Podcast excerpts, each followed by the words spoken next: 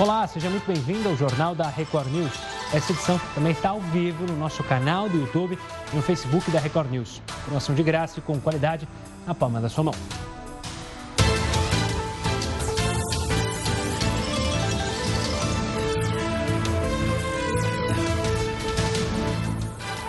Vamos aos destaques desta sexta-feira.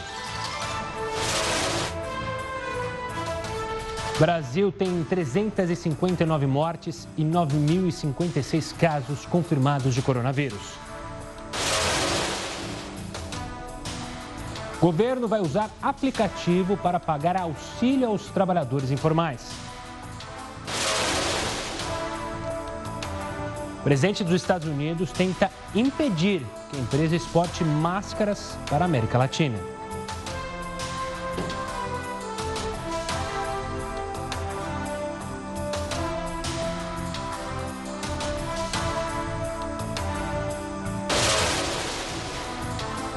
A cada cinco pessoas no mundo contaminadas pelo coronavírus já está recuperada. Como isso acontece? Nosso entrevistado vai explicar. Milionário promete doar respiradores para hospitais do mundo todo. É aquele da espaçonave. Projeto de lei quer garantir que nem todo mundo tenha que apresentar atestado médico por falta no trabalho durante a pandemia. Nós vamos explicar. Panamá e Peru restringem a circulação de pessoas. Homens podem sair de casa segundas, quartas e sextas. Para as mulheres, sobram terças, quintas e sábados. Aos domingos, ninguém sai de casa. Na sua opinião, isso funcionaria nas cidades brasileiras? Mande sua mensagem para o nosso WhatsApp, é o 942-128-782. O vilão Covid-19 enfrenta o super-herói Sabão e perde logo no primeiro round. Nós vamos explicar como se dá essa luta.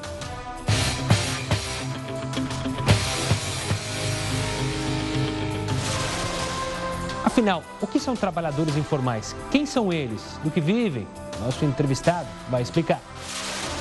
Nossa imagem do dia são os novos tempos de visitação dos netos aos avós. Nada de beijinhos e abraços. Tecnologia a favor do isolamento total. As operadoras de telefonia vão informar para o governo quando ocorrerem aglomerações. Nós vamos explicar como isso vai funcionar. A gaveta do jornal da Record News. Onde está Carlos Ghosn, o brasileiro ex-presidente da Renault, que fugiu da justiça do Japão? Animais domésticos e silvestres apreendidos não podem ser sacrificados, decide a justiça. O Jornal da Record News está em multiplataforma e por meio delas você pode nos cobrar a busca da intenção e a busca do interesse público.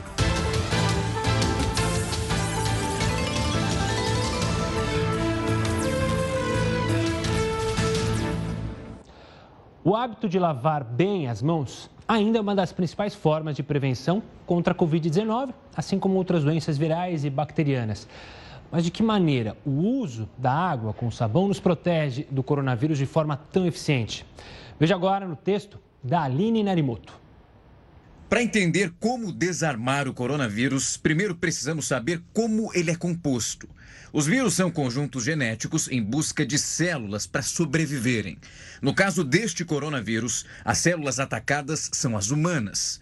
Mas a fraqueza desse e de outros vírus, como os que causam a gripe e também o H1N1, está no chamado envelope viral, que guarda os sequenciamentos genéticos que tornam esses seres os vírus responsáveis por atacar as nossas células. Esse envelope é protegido por uma camada de gordura que, por sua vez, impede que os vírus penetrem a nossa pele. Por isso, eles ficam esperando por dias para conseguir entrar no nosso organismo por lugares mais vulneráveis, como o nosso sistema respiratório e os olhos. O sabão simples é feito com água, gordura e sal básico. É uma mistura tão forte e eficiente que é usada pela humanidade há mais de 5 mil anos. Isso porque a fórmula resulta em moléculas de duas pontas. Uma delas atrai a água e a outra a gordura. Quando lavamos as mãos, essas moléculas conseguem separar a gordura da nossa pele e despedaçá-la. Ou seja, as substâncias contidas no sabão são capazes de não apenas tirar o vírus da nossa pele, mas também de fazer com que o envelope viral seja dissolvido, o que torna o vírus inativo, incapaz de nos deixar doentes. E quando enxaguamos tudo com água, toda essa ameaça vai embora ralo abaixo. A sugestão é que todo esse processo leve em torno de 20 segundos, o equivalente a cantar um parabéns para você duas vezes, para que cada cantinho das mãos seja bem higienizado. Mas o que torna esse método mais eficiente do que os desinfetantes?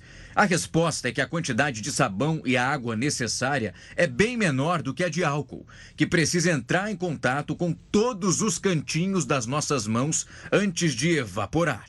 Além disso, o processo pode ser mais agressivo para a nossa pele, dependendo das substâncias contidas no desinfetante. O melhor de tudo é que qualquer sabão serve para esse serviço, mas é bom evitar aqueles esfoliantes, porque esses podem causar pequenos ferimentos por onde o vírus pode entrar no organismo. Anotou aí então? Use água e sabão, não precisa ficar atrás que nem louco do álcool em gel. Agora a gente vai trazer uma notícia bem legal. Depois de 14 dias isolada por causa do novo coronavírus, a Karina Souza conseguiu se recuperar da infecção. Ela conta quais foram os cuidados que tomou durante todo esse período. Hoje eu completo meus 14 dias de isolamento após ter recebido o resultado de positivo do Covid-19. Os meus primeiros sintomas foi febre de diarreia. Logo que eu tive esses sintomas, eu já fui ao médico. Só que eles não consideravam sintomas do Covid, então não fizeram nenhum exame e me liberaram. Após isso, eu comecei a sentir muita falta de ar. E por conta da falta de ar, eu retornei ao médico. Dessa vez eu fiz todos os exames. Fiz exame de sangue, raio-x de tórax e também é, colheram a secreção nasal e a saliva e o resultado demora sete dias para sair. Então, nesse meio tempo, eu acabei tendo infecção de garganta, tive febre novamente. Hoje, com 14 dias, eu me sinto bem melhor, minha respiração já tá muito melhor do que antes. Eu tive muita dificuldade nessa parte. Não tenho mais febre, minha garganta também melhorou e tô bem. Que bom, né? Olha, a Secretaria Estadual de Saúde do Rio informou que vai zerar a fila de testes que aguardam confirmação para coronavírus até domingo, pelo menos é a promessa. De acordo com as autoridades, isso só será possível graças a novas máquinas, a uma reorganização no pessoal responsável pelos testes e às parcerias com laboratórios credenciados. Atualmente, algo em torno de mil testes estão à espera de resultado.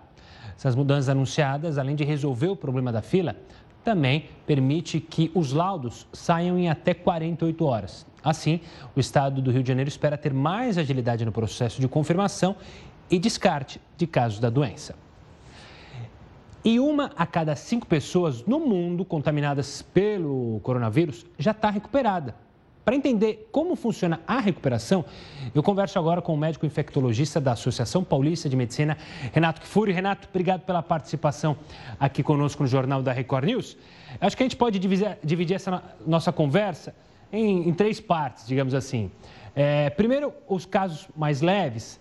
Renato, é, como que as pessoas se recuperam? Ou seja, foi constatado que está com a Covid-19. A recuperação é tranquila, em casa, só se hidratando? Boa noite, prazer estar com vocês novamente.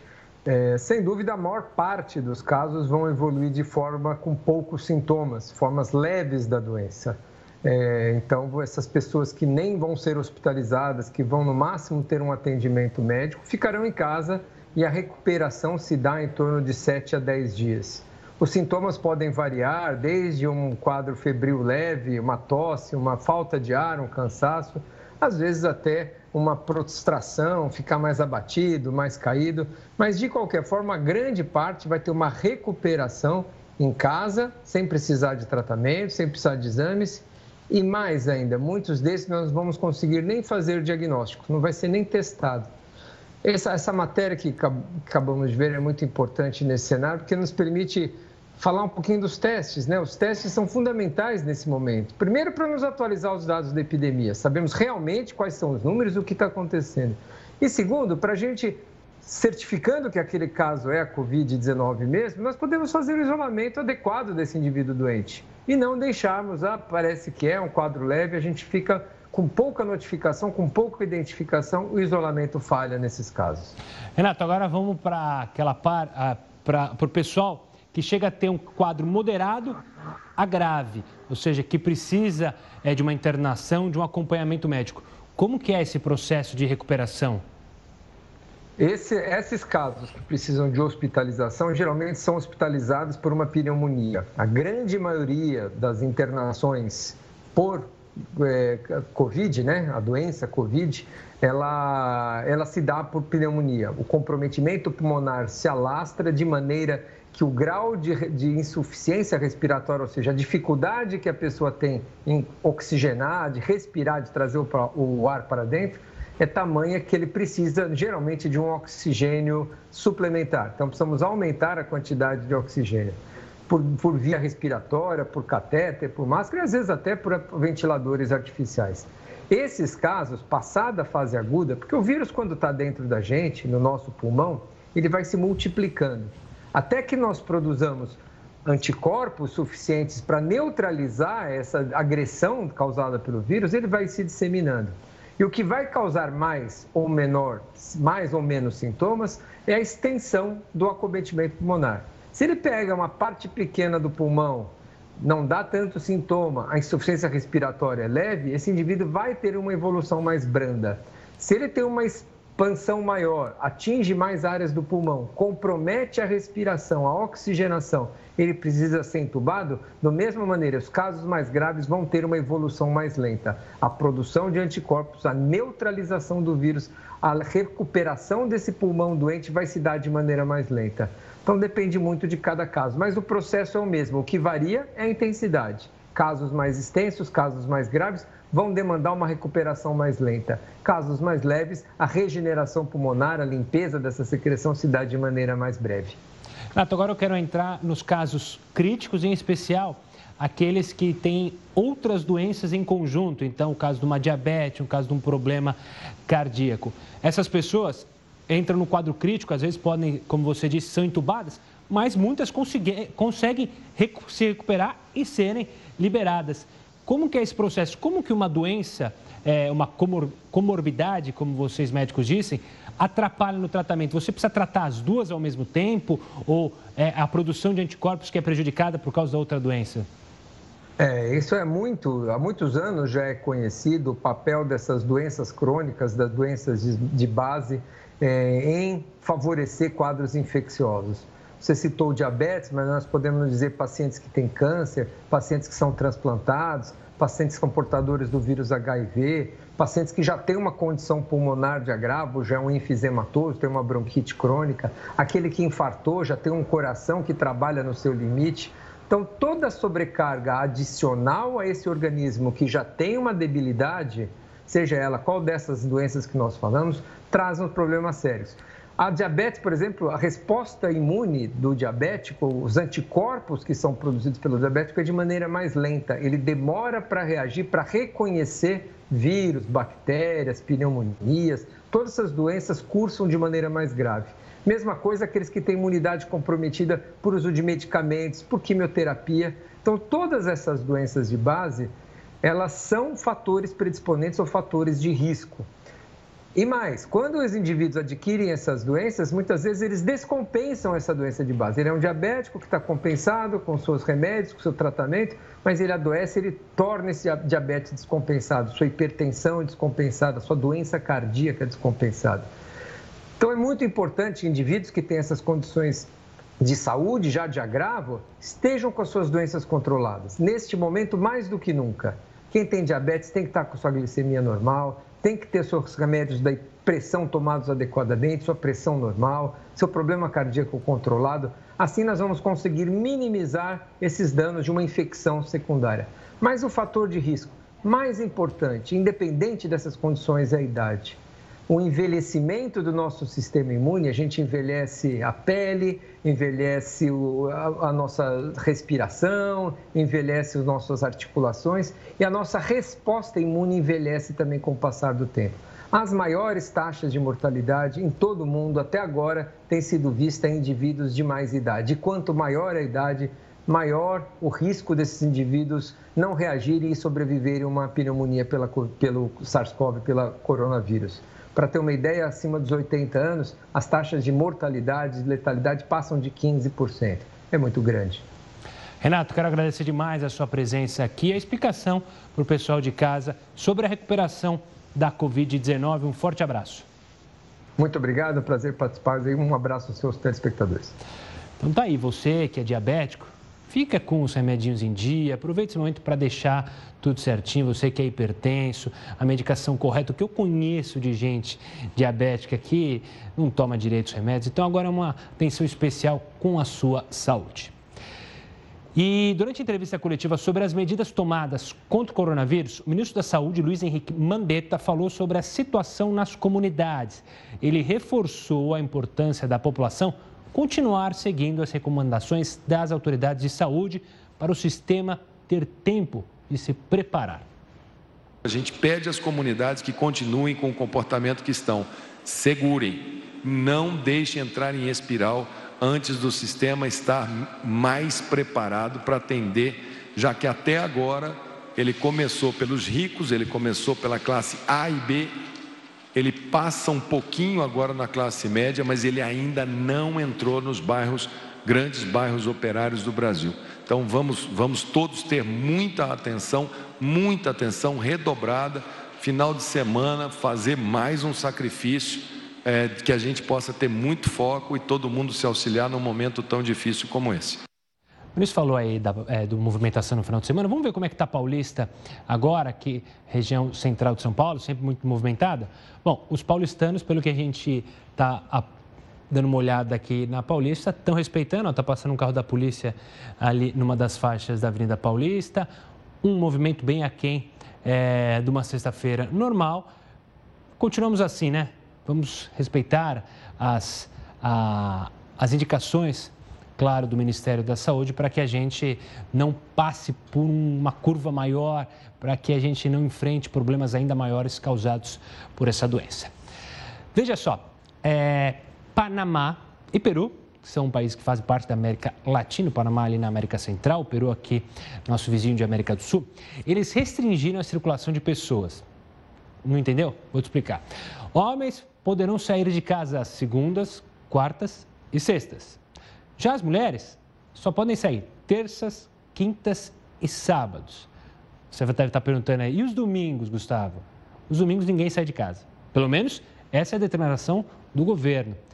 Então a gente quer saber, na sua opinião, isso funcionaria aqui em cidades brasileiras? É capaz que daqui a pouco algum prefeito, como a gente tem bem falado com o Heroto, tome uma medida como essa. A gente quer saber a sua opinião, você pode participar pelo nosso WhatsApp, o 942 128 782.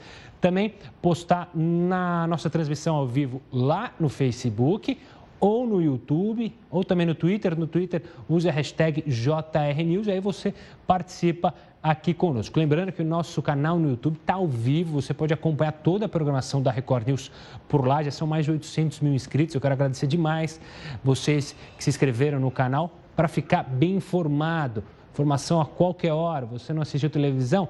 Só aí no celular que você tem ali informação de qualidade. Veja só, uma nova modalidade de combate ao vírus surgiu e envolve, acredite se quiser, manter a forma. Quem vai explicar isso para a gente é o Heródoto Barbeiro. Eu aproveito já para dar o meu boa noite, Heródoto, tudo bem? Conta essa história. Então tem que se manter em forma. Pois é, tem que manter em forma. Olha, há duas formas da gente combater o coronavírus. Uma me deixou extremamente decepcionado agora à noite. Eu pensei que eu ia chegar agora aqui conversar com vocês e dizer: olha, aqueles dois bi do fundo eleitoral foram enviados para se combater o coronavírus. Nada. Aí pensei, bom, mas aquele bi que os partidos políticos estão pondo no bolso para comprar helicóptero, vai pro... não vai. Então, o que, que nós vamos fazer? Tem um outro, tem uma outra fórmula, Gustavo, que não é essa, infelizmente. Essa depende da pressão das pessoas em cima do seu cidadão, porque isso aqui é uma democracia representativa. Então, qual é a outra forma? A outra forma é o jejum. O que, que você acha? O jejum, ah, não vou, não consigo. Jejum, ah, difícil demais. Eu tô com uma ansiedade, eu como doce. Eu vou no doce. É ovo de Páscoa, é. pastelzinho de nata, é tudo. Então, mas eu, é um fato real.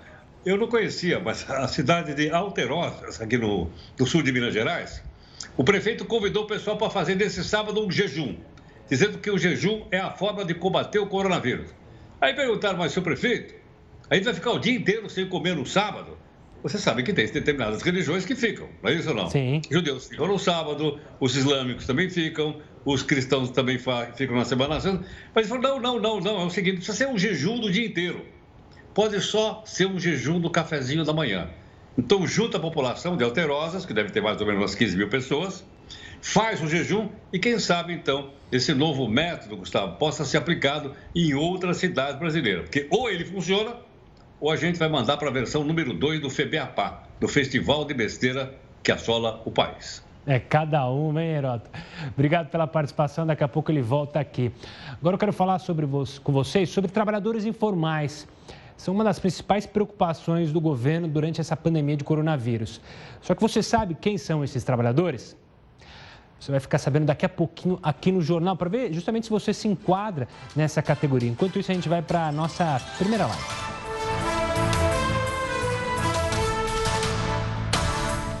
E mais cedo, durante a entrevista coletiva dos ministérios, o ministro da Economia, Paulo Guedes, disse que os programas para o combate ao coronavírus devem chegar a um trilhão de reais nas próximas semanas ou meses. Ele também falou sobre o impacto que o auxílio emergencial terá nas contas do governo. Com esse gasto, e eu repito, que é maior do que toda a programação anual toda a programação anual, quer dizer, em três meses nós vamos gastar mais do que toda a programação anual de todos os ministérios. Ainda sobre o auxílio emergencial, o ministro da Cidadania, Onix Lorenzoni, falou que entre 15 e 20 milhões de trabalhadores que têm direito ao auxílio emergencial não estão em nenhum cadastro usado pelo governo. Pensando nisso, um aplicativo será disponibilizado para que esses trabalhadores se cadastrem. A partir de terça-feira, haverá um aplicativo que será coordenado pela Caixa Federal. Este aplicativo, que, que nós iremos apresentá-lo provavelmente na segunda-feira, porque a partir de terça-feira de manhã, as pessoas vão poder baixar esse aplicativo no seu celular.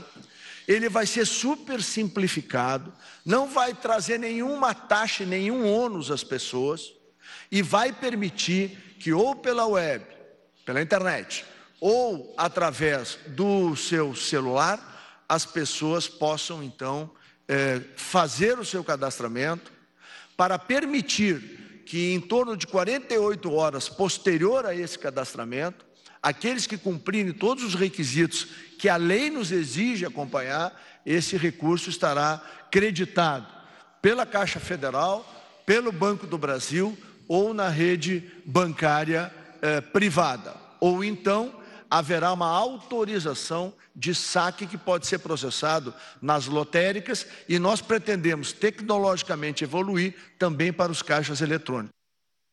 O ministro Onix Lorenzoni também explicou quem vai precisar baixar o aplicativo. São os informais que não estão no cadastro único, os contribuinte individual ao ao INSS e o microempreendedor individual.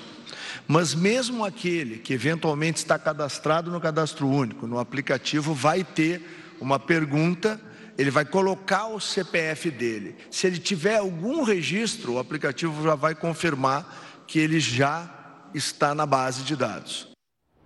Você viu aí o ministro Onyx Lorenzani citando é, os trabalhadores informais quem são esses trabalhadores informais. A gente vai então é, entender quem são essas pessoas, é, qual tipo de atividade pode ser incluída nessa categoria. O Marcelo Fortes, que é advogado trabalhista e sócio do Fortes e Prado Advogados, vai explicar. Obrigado pela participação aqui conosco. Quando a gente falou sobre profissionais autônomos, muita gente lembrou dos taxistas, é, dos motoristas de aplicativos. Mas não são só essas pessoas, né? É uma gama bem grande de profissionais é, liberais que existem e às vezes tem gente que nem sabe que é um profissional liberal. Sim, Gustavo, boa noite. Boa noite a todos os telespectadores da Record News. É, trabalhador informal é todo aquele que não é CLT, é, que não tem o vínculo de emprego formalizado pela, pela CLT. Então, inclui, é, neste contexto, os trabalhadores é, autônomos, os microempreendedores, aqueles que estão, que eram CLT, mas que estão desempregados. Então, esses estão dentro do conceito de trabalhador informal. E, Marcelo, eu queria é, entrar num aspecto. Tem muita gente que é o famoso PJ e tem um emprego, e, mas não tem a, a, uma MEI, nenhuma empresa. Ele faz aquele processo de comprar nota. Isso vai dificultar muito a vida desse profissional para conseguir o auxílio, como o ministro falou?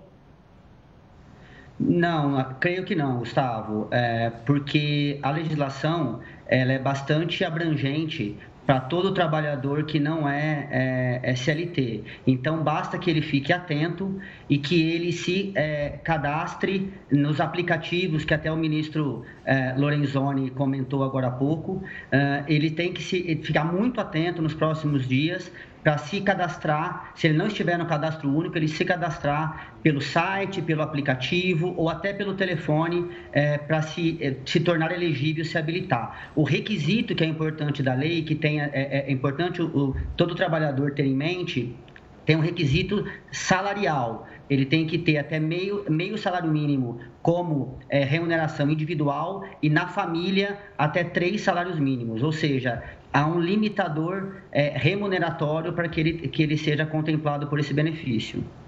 Tem muita gente também que, além de ser um profissional liberal, tem um outro é, emprego, tem um emprego CLT. Essa pessoa ela pode pensar que tem o direito, mas na verdade não vai ter o direito a esse auxílio, né?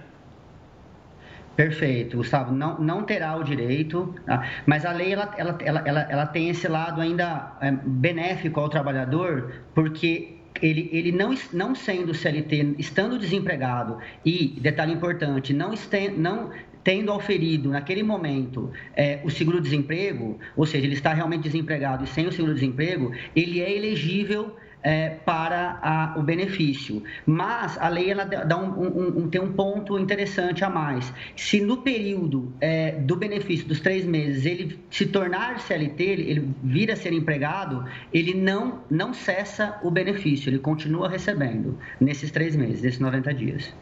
Tá certo, Marcelo. Obrigado pela participação e pelas explicações. Né? Tem muita gente ainda é, se adaptando, tentando entender como vai funcionar esse auxílio. Obrigado, Marcelo. Maravilha, Gustavo. Obrigado a você. Boa noite. Boa noite a todos. Boa noite, um forte abraço. Olha, agora a gente fala do Senado. O Senado aprovou um projeto que suspende algumas leis durante o período de pandemia de coronavírus. A, a matéria agora será analisada pela Câmara. Então vamos ver alguns destaques é, aqui no nosso telão que a gente separou de algumas mudanças nas leis, mas que é bom lembrar são mudanças é, temporárias, só durante a, a pandemia, como está aqui no nosso telão. Então, vai ter redução de ao menos 15% do repasse de motoristas fazem aos aplicativos de transporte particular. É, proibição da execução de ordem de despejo, ou seja, quem está em dívida não consegue pagar, obviamente, o aluguel por causa, dos pre... Porque, por causa do aumento da, da falta de serviço, aí não tem como pagar, não tem é, renda, então é, não vai poder ser despejado. A próxima, próxima tela, também para a gente continuar explicando, é, restrição de uso das áreas comuns em condomínios. Então, isso vai estar liberado. Previsão de prisão domiciliar para devedores de pensão alimentícia. A gente até comentou isso aqui. Era uma indicação é, do CNJ e agora, então, já fica de qualquer forma mais legalizada. Mas isso, lembrando, foi uma decisão lá no Senado, tem que passar pela Câmara e depois seguir ao presidente Jair Bolsonaro. E olha, o coronavírus fez o mundo parar, mas o impostômetro continua funcionando. Então a gente vai ver quantos nós já pagamos de impostos desde o começo do ano até agora. Já está aqui na tela. São 543 bilhões de reais arrecadados aí com impostos federais, municipais e também estaduais desde 1 de janeiro até dia 3 de abril de 2020. Agora, para efeito de comparação, a gente vai ver quanto nós pagamos no mesmo período do ano passado. Aqui está 661 bilhões, ou seja, mais de 100 bilhões nesse mesmo período. Ó. O recorte é o mesmo, mesmo período, dia 1 de janeiro de 2019 até é, 3 de abril de 2019. São um pouco mais de 100 bilhões de diferenças entre os dois períodos, tá certo? Olha, vamos voltar a falar com o Heroto Barbeiro, porque as máscaras de proteção estiveram e continuam no centro das atenções. Uma dúvida que fica é: o governo pode fazer com que o uso dela seja obrigatório? O Heródoto, Heródoto explica aqui para a gente. Pode ou não pode, Heródoto? Olha, é, Gustavo, em alguns países do mundo pode realmente. Né? Já está sendo programado para alguns países do mundo datas e que as pessoas só vão poder sair da rua se usar chamadas máscaras de proteção. Agora, o que é curioso nessa questão das máscaras também é o seguinte: é que você não depende mais da China para obter essas máscaras. Elas custavam baratinho. Só para você ter uma ideia, antes de começar toda essa confusão do coronavírus, você podia comprar na China uma máscara dessa no valor de 7 centavos. 7 centavos. Bom, depois o preço foi subindo, subindo, subindo. Hoje, uma máscara dessa custa por volta de 15 reais. Então, o que aconteceu?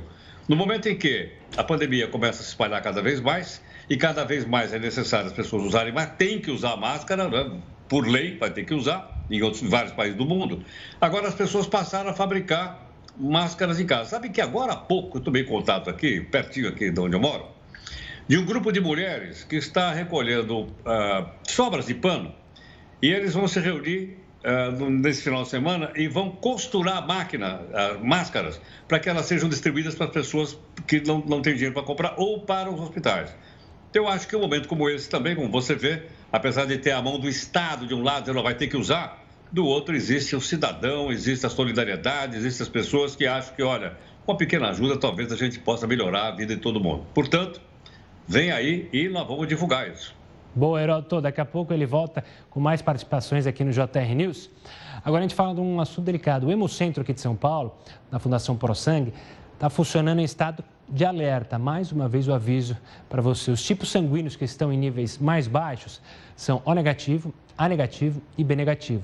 Se você na sua casa quiser doar sangue, para ajudar a aumentar os estoques, é preciso estar em boas condições de saúde, ter entre 16 e 69 anos, desde que já tenha feito a primeira doação antes dos 60.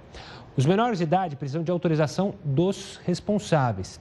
Além disso, o doador precisa ter no mínimo 50 quilos, estar alimentado, apresentar documento original com foto recente. É, você não corre risco é, de doar sangue e contrair o coronavírus. Muita gente está preocupada, vá aí no banco de sangue mais próximo da sua casa, porque uma doação simples, que você não vai gastar 15, 20 minutos, pode salvar uma vida é, nesse momento, tá legal?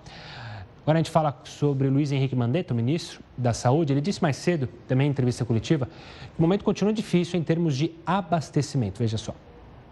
Nós permanecemos um intervalo de tempo com a China fechada em relação as suas exportações para atender o seu mercado interno.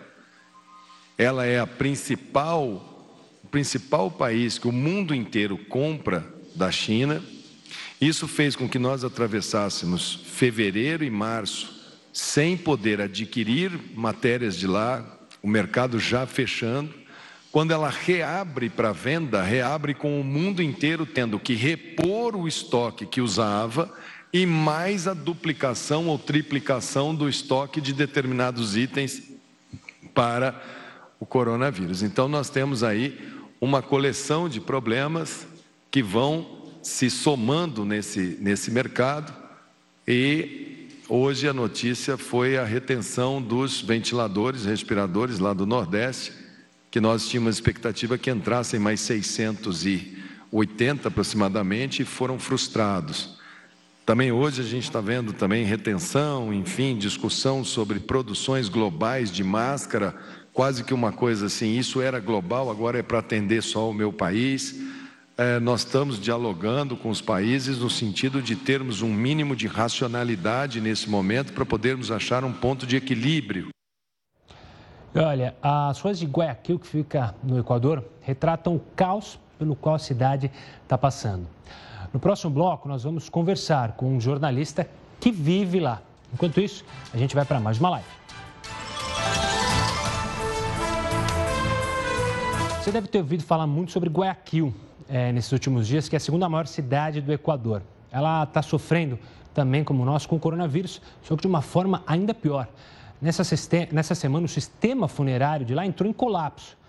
Para entender como está a situação por lá. Eu converso agora com o jornalista local Carlos Rijon.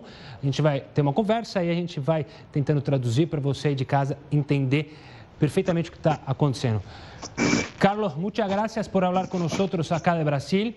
Eh, lo hemos visto, visto que la situación en las calles de Guayaquil tenía muertos. Eh, ¿O cuánto eso es de verdad? Eh, ¿Cuánto no es verdad? ¿Y cómo está la situación ahora en Guayaquil? La situación en Guayaquil es muy complicada, muy compleja. hay un delegado, el presidente de la República, nombró un delegado para rescatar eh, los cadáveres que se encuentran en las casas, porque durante la semana se confirmó que mucha gente ha muerto eh, en sus casas. El día miércoles, eh, este delegado del presidente de la República, el señor Jorge Guate, confirmó que había rescatado alrededor de 500 cadáveres de personas que habían muerto en sus casas y todavía, todavía tenía que rescatar otras 200 que yo me imagino que, que, ya a, esta, a, estas alturas habrán ya eh, eh, rescatado. Eh, esto sin contar que durante esta semana no hayan muerto más personas. El problema es que los hospitales están colapsados, la gente, los hospitales están llenos, mucha gente que trata de llegar a los hospitales no, no, no encuentra atención médica porque no hay, no hay donde los puedan atender. Yo mismo eh, he sido testigo de esto porque la semana pasada tuve que llevar a mi esposa que estaba que enfermó, que estaba con coronavirus y no encontré hospital. Al hospital donde yo llegué estaba lleno, eh, estuve vagando por la ciudad en búsqueda de un hospital. Finalmente logré, gracias a amigos, que mi esposa sea admitida en alguno y estoy hablando de hospitales privados no estoy hablando de, los hospitales públicos que ya sabíamos, habíamos visto en la televisión de que estaban, estaban colapsados. Estoy hablando de todo el sistema hospitalario de Guayaquil. Y entonces la gente se ha muerto en sus casas, no solamente de coronavirus, hay gente que ha muerto de otras cosas, pero no pudo llegar a los hospitales y los servicios de sanidad tampoco pudieron llegar a sus casas para sacar a los cadáveres. Las morgues están repletas. Las morgues no se dan abasto a atender tanto muerto. El día martes empezaron a decir que había déficit de ataúdes, que habían muerto tantas personas, eh, mucho, muy por encima de las que normalmente mueren, y no habían ataúdes, estaban escaseando los ataúdes. Entonces, claro, en los lugares pobres, en los lugares más necesitados, alguna gente ha sacado a las calles los cadáveres que llevaban días ya en la casa Guayaquil es una ciudad tropical, hace mucho calor, la temperatura está es siempre por encima de los 30 grados, 35 grados. Entonces ustedes comprenderán, en una ciudad tropical, calurosa, con, con, con muertos varios días, el ambiente es muy complicado, muy difícil. Bom, Carlos, é, só explicando para o pessoal de casa, acho que deu para entender, mas a situação é bem dramática, né? O Carlos falou que desde quarta-feira há um delegado que foi levado por um, pelo presidente, é, encaminhado para analisar a situação por lá. São mais de 500 cadáveres é, espalhados é, por casas. Teve gente que colocou os mortos na rua. Aí tem o problema de ser uma cidade tropical, ou seja, com essas pessoas na rua, um sistema que entrou literalmente em colapso, como ele disse. Não são só os hospitais públicos que estão assim, os hospitais particulares também estão numa situação terrível. Carlos, acá en Brasil el gobierno ha anunciado medidas económicas, eh, eh, claro, para la salud. ¿Qué el gobierno está haciendo ahora ahí en Ecuador? ¿Hay medidas, hay algo para intentar mejorar la situación? El gobierno, las medidas del gobierno han sido eh, básicamente unas medidas de aislamiento. Eh, eh, el gobierno lo que, lo que ha hecho es declarar un toque de queda en todo el país. Las personas no pueden salir de las calles actualmente a partir de las 2 de la, de la tarde. A las 2 de la tarde ya nadie puede salir a las calles. Y ha restringido también la circulación de los vehículos por un sistema de placas. Y entonces las personas en la práctica solamente pueden utilizar sus carros un día a la semana a partir de hoy. Hasta hoy día podían utilizar eh, los carros dos días a la semana, pero eso se ha reducido en este momento. Básicamente esas son las medidas que ha tomado el, presidente Moreno. El presidente Moreno ha cerrado también los aeropuertos la provincia del Guayas es la provincia donde más cantidad de muertos hay y de contagiados, está aislada, completamente aislada del resto del país, no se puede ni entrar ni salir de la República. Eh, esas son las, las medidas eh, que ha tomado, ha anunciado también medidas eh, de orden laboral, ha planteado que los empresarios no puedan despedir a los, a, los empleados en este momento. no, no son unas medidas tan importantes desde mi punto de vista. Carlos, muchas gracias por hablar con nosotros acá de Brasil. una fuerza para usted, especial para su mujer y para toda la gente de Ecuador. Muitíssimas graças, muitas graças. Tá, então, o Carlos analisando a situação do Equador, as medidas tomadas lá é, após esse surto enorme têm relação com isolamento, ou seja, fechar a cidade, fechar o país, o aeroporto não funciona, e também a medida econômica de proibir demissões nos próximos períodos. A gente, claro, segue acompanhando o cenário tanto no Equador quanto em outras regiões do país. Voltando aqui para o Brasil, uma liminar do Tribunal de Justiça de São Paulo suspendeu a lei municipal que proibiu o fornecimento de copos, pratos e talheres de plástico na capital paulista. O desembargador Soares é, Levada argumentou que essa suspensão é uma medida necessária para o combate ao coronavírus e que a proibição poderia causar problemas ao sistema de saúde. Vou chamar de novo o Heroto Barbeiro para falar do futebol, que continua parado. Afinal, é, não há é, partidas de futebol nem aqui no Brasil, tampouco na Europa, e a FIFA até sugeriu que os contratos dos atletas sejam estendidos, só que a discussão continua. Os campeonatos devem continuar parados ou serem retomados, mas sem público. E aí, Heródoto? Olha, há uma discussão muito grande uh, se os campeonatos devem continuar parados ou não. Os próprios dirigentes da Europa uh, estão divididos. Mas uma parte deles acha o seguinte: acha que poderia sim continuar o campeonato. Aí a pergunta, Gustavo, assim, será que existe futebol sem torcida ou não? Ah, é. futebol é. com os portões fechados? Né? Ou seja, o futebol transformado num espetáculo para o vídeo, para a televisão, para as redes sociais e para as pessoas poderem acompanhar. Então, não necessariamente com a presença do público.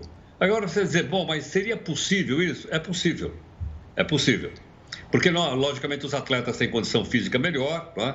se porventura pegarem o vírus, para eles a, a, a, o impacto vai ser tão grande, e aí o futebol não ia, não ia sofrer como ele está sofrendo. Então, os campeonatos iam, iam andar. E quando voltasse a possibilidade do pessoal ir para o estádio, os campeonatos já estariam rolando. Aliás, é, não sei por que suspenderam. Sinceramente, eu não sei por que suspenderam os campeonatos. Poderia continuar sendo mostrado no vídeo na televisão. E o público assistiria de casa. Eu, por exemplo, ficaria na minha casa aqui com a minha camisa do Corinthians torcendo o Timão. Valeu, Herói. Daqui a pouco ele volta aqui e participa conosco no JR News. A gente já te mostrou que as operadoras de telefone vão informar o governo sobre aglomerações. Daqui a pouquinho você vai ver como isso vai funcionar. Enquanto isso, a gente vai para mais uma live.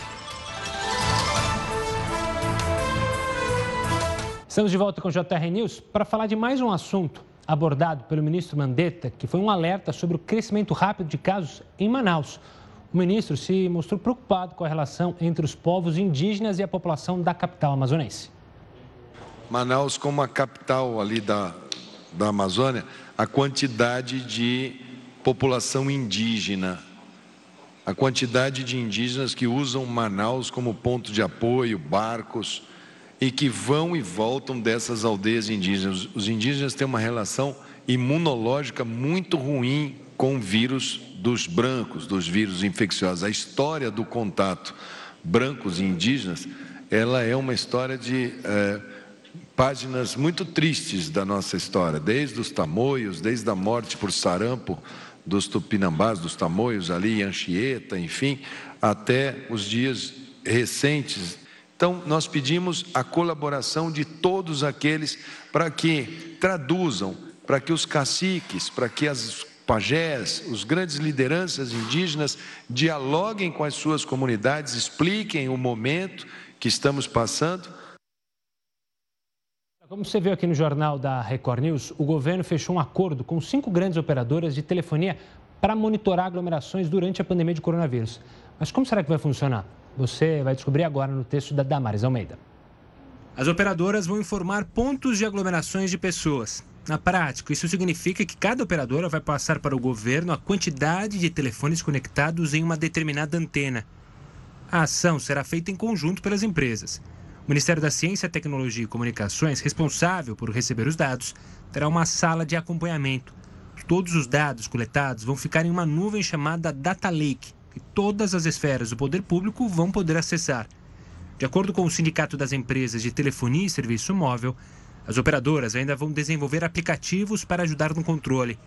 Também há a possibilidade da iniciativa evoluir e convidar outras empresas, universidades e startups para participar, oferecendo mais dados.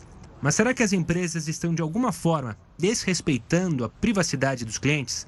O especialista em direito digital, Renato Valença, esclareceu essa dúvida. Pelo que se vê, é, é, que na verdade não há dados pessoais. Os dados serão anonimizados, eles estarão dentro de um conjunto e eles não terão a capacidade de identificar as pessoas. Se isso acontecer, não são dados pessoais e não há, há nenhum problema quanto à privacidade. Ainda assim, ele deixa claro que são necessárias mais informações sobre essa parceria não se tem ainda notícias de como uh, vai haver essa anonimização dos dados, onde eles estarão armazenados, como eles serão utilizados no futuro, se serão utilizados para outras finalidades. Isso precisa estar é, bem descrito, as pessoas precisam saber disso. As empresas de telecomunicações disseram que a cooperação é um fator fundamental para enfrentar a pandemia. Fazem parte dessa parceria com o governo a Algar Telecom, Claro, Oi, TIM e Vivo. Olha, o trabalho remoto dos juízes foi ampliado pelo Tribunal de Justiça de São Paulo. Isso porque a Justiça permitiu que julgamentos sejam feitos pela internet. A possibilidade está aberta para todos os tipos de casos e não apenas para os que precisam ser julgados com urgência, como já tinha sido liberado pelo Conselho Nacional de Justiça. O Jornal da Record está ficando por aqui, mas antes, tem muita gente que mandou mensagem aqui, principalmente nas redes sociais, sobre um comentário com Heródoto sobre o jejum. A gente queria explicar, antes de mais nada, pedir desculpa a quem se sentiu ofendido, porque em nenhum momento o comentário do Heródoto e a nossa conversa era contra a religião. A gente citou que religiões praticam o jejum, o cristianismo, é, os muçulmanos, o Ramadã, que é tão conhecido nos países muçulmanos. Então a crítica em nenhum momento foi a religião, mas se assim pareceu, peço desculpas aqui em meu nome, em nome ao Heródoto, mas sim algumas medidas que governos, prefeituras estão tomando é, sem análise, sem análise prática. Mas, repito, fica aqui a nossa desculpa caso você tenha se sentido ofendido. A gente sempre acompanha o que vocês dizem. Então, quando vem a crítica, claro que a gente tem que ter a humildade de pedir desculpa. Nosso compromisso é com você, tá certo? Obrigado. Agora você continua com o Luiz Bate. Ele vai contar para você todos os detalhes sobre a pandemia, no especial coronavírus. Plantão.